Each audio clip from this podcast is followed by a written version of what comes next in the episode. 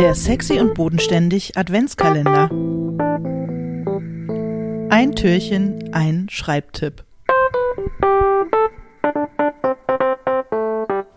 Hallo Till. Hallo Alena.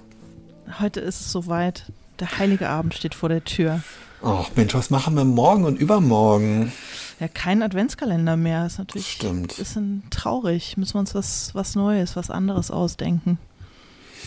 Ich glaube, und ich bin nicht sicher, ob das stimmt, ich bitte ähm, erfahrenere und äh, weltgewandtere HörerInnen mich zu korrigieren, dass in Japan ähm, die westliche Tradition des Adventskalenders auch übernommen worden ist im Laufe der letzten Jahrzehnte, aber dass die Adventskalender vom 1. bis zum 31. Dezember gehen und das finde ich eigentlich total schön irgendwie. Ja, das also darum wollte ich dir vorschlagen, dass wir jetzt einfach weitermachen morgen. Ich weiß nicht, wollen wir nicht mal kurz innehalten? Ich finde es irre westlich und irre so eurozentrisch von dir, jetzt einfach zu bestehen, dass heute der Adventskalender vorbei ist.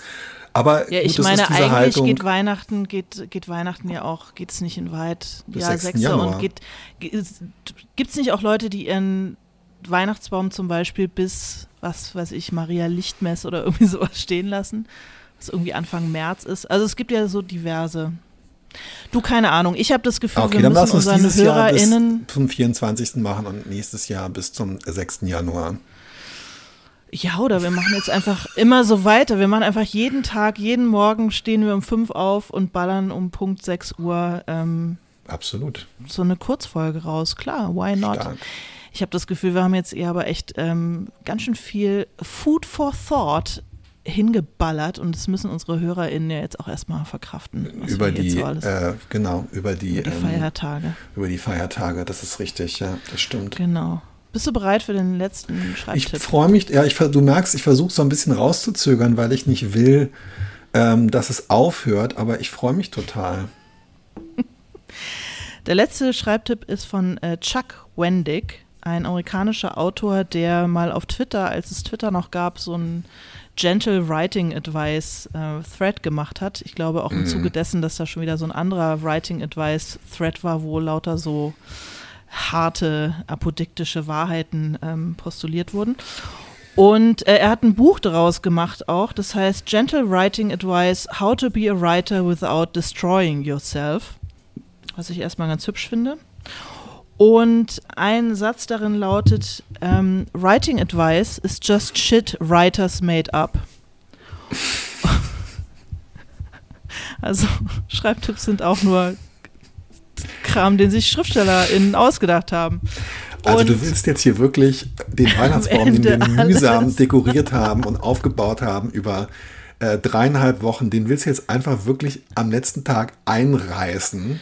Nein, will ich umwerfen. nicht, weil äh, Chuck Wendig gibt ja auch äh, Writing Advice und so meint er es nicht. Ich glaube, was er damit sagen will, ist, und das ähm, daran konnte ich total gut andocken gefühlsmäßig, dass jeder Schreibtipp natürlich meistens von jemandem sta äh, stammt, dem etwas gelungen ist und der deswegen in diesem kurzen Hochgefühl des Ich weiß jetzt, wie es geht, äh, versucht aus dem, was er da geschafft hat, sozusagen allgemeingültige Regeln zu formulieren und die weiterzugeben. Und dass das aber natürlich, dass sich das ganz oft widerspricht, dass man Dinge auch ganz anders machen kann. Aber so kommt eben dieses Apodiktische da rein. Und das haben wir jetzt ja, Ja, auch in ganz ja. vielen Ja. äh, Schreibtipps äh, drin, dieses äh, mach es so und nicht so. Also immer dieser, dieser, dieser Imperativ ähm, am Anfang, dass der eben in, in diesem Moment geschieht, wo jemandem selber was gelungen ist und er glaubt, er hat jetzt und sich vielleicht auch selber erzählen muss, Ja. dass er jetzt die Formel gefunden hat, wie es geht. Und wir wissen ja selber aus, ähm, aus Erfahrung, dass man in Wahrheit halt nie so richtig die Formel gefunden hat, sondern jedes Mal wieder äh, von neuem anfängt und diese Schreibtipps einen inspirieren sollen, einem helfen sollen, aber einen, finde ich, nicht unbedingt von irgendetwas abhalten sollen. Und manche sind so formuliert, dass man sich davon abgeschreckt fühlen kann. Und ich glaube, das ist der, das ist der Kern dessen, was er meint, wenn er sagt, Okay. Writing Advice ist auch nur was, was sich Autoren halt ausgedacht haben. Ja, das, ähm, ich verstehe total, was du meinst. Ähm, und vor allem, ähm, also mir ist auch immer so ein bisschen, ich meine, es ist ja auch kein, wir einerseits äh, traue ich mich ähm, alle zwei Wochen spätestens oder so mit dir eine Stunde darüber zu reden, wie man das alles macht wie man das alles nicht macht. Andererseits würde ich behaupten, dass ich mir niemals zutrauen würde, irgendjemandem ähm, Schreibtipps zu geben. Ich habe so das Gefühl, dass das, ähm, dass das, was wir machen, halt eigentlich so um Schreibtipps herumreden sozusagen ist, um es eben nicht so auf den Punkt bringen zu müssen, weil man es auch nicht kann und diese Einladung, ja, aber irgendwie das zu finden, was einem selber was nützt und was einen weiterbringt, ähm, das ist halt dann der, der, der Schreibtipp und alle anderen Schreibtipps sind schlechte Schreibtipps. Ja, weiß ich nicht. Ich habe ja, ähm, ich habe ja jetzt schon öfter damit angegeben, aber ich habe ja neulich eine Masterclass unterrichtet. Ja, ne, stimmt. Du weißt. Stimmt. Du traust dich sowas, Und- ja. Na, ich traue mich sowas. Naja, aber ich habe mich vorher total zerfleischt, weil die richtete sich nun auch an jetzt nicht Leute, die noch nie in ihrem Leben was geschrieben haben, sondern halt an äh, vor allem an JournalistInnen, die vielleicht auch mal einen Roman schreiben möchten. Und ich dachte, na, die wissen ja alle, wie man schreibt. Was soll ich denen, was soll ich denen beibringen? Ja, ja, ja, ja. Die, die, die wissen das alles schon. Und tatsächlich, ja, ich habe dann auch noch mal irgendwie die Helden- und die Heldinnenreise und ähm, Sachen, die ich gerne vorher mal gesagt bekommen hätte oder die mir geholfen haben und so und habe hier und da so ein paar handwerkliche äh, Dinge mit denen gemacht und auch äh, tatsächlich konkrete Texte besprochen. Aber das, wofür es das meiste positive Feedback gab von denen oder wo ich das Gefühl habe, das hat denen tatsächlich am meisten was gebracht, war, Mhm. dass ich sehr ähm, bestärkend war. Also, dass ich ihnen halt die ganze Zeit gesagt habe, ihr könnt es schaffen, natürlich könnt ihr das schaffen, natürlich könnt ihr das schreiben, lasst euch nicht entmutigen, bleibt da dran. ja. Und ich hatte das, und ich habe richtig gemerkt, dass, das hat denen eigentlich am meisten geholfen. Also die, ähm, die, die positive Verstärkung von dem, was eh schon quasi da war. Und ja, und ich, ich finde, auch für mich selber sollte ein Schreibtipp das irgendwie einlösen, wenn ich ihn gut annehmen kann. Das stimmt. Und ähm, vielleicht, ja, also ich, bei dem Googlen oder bei, dem, bei der Recherche nach Schreibtipps habe ich dann auch oft so gedacht, aber also die Versuchung, dann so beknackte Sachen irgendwie auch noch dazu zu nehmen. Wir haben ja auch an unserem Jubiläumsabend uns ausführlich über so Schreibtipps von Ernest Hemingway und so weiter lustig gemacht. Die Versuchung ist dann immer groß. Und ähm, nach einer Weile ähm, ist es dann aber auch so, dass man denkt, so, naja, im Grunde ist es doch alles auch recht ähnlich, aber ist jetzt gut oder nicht?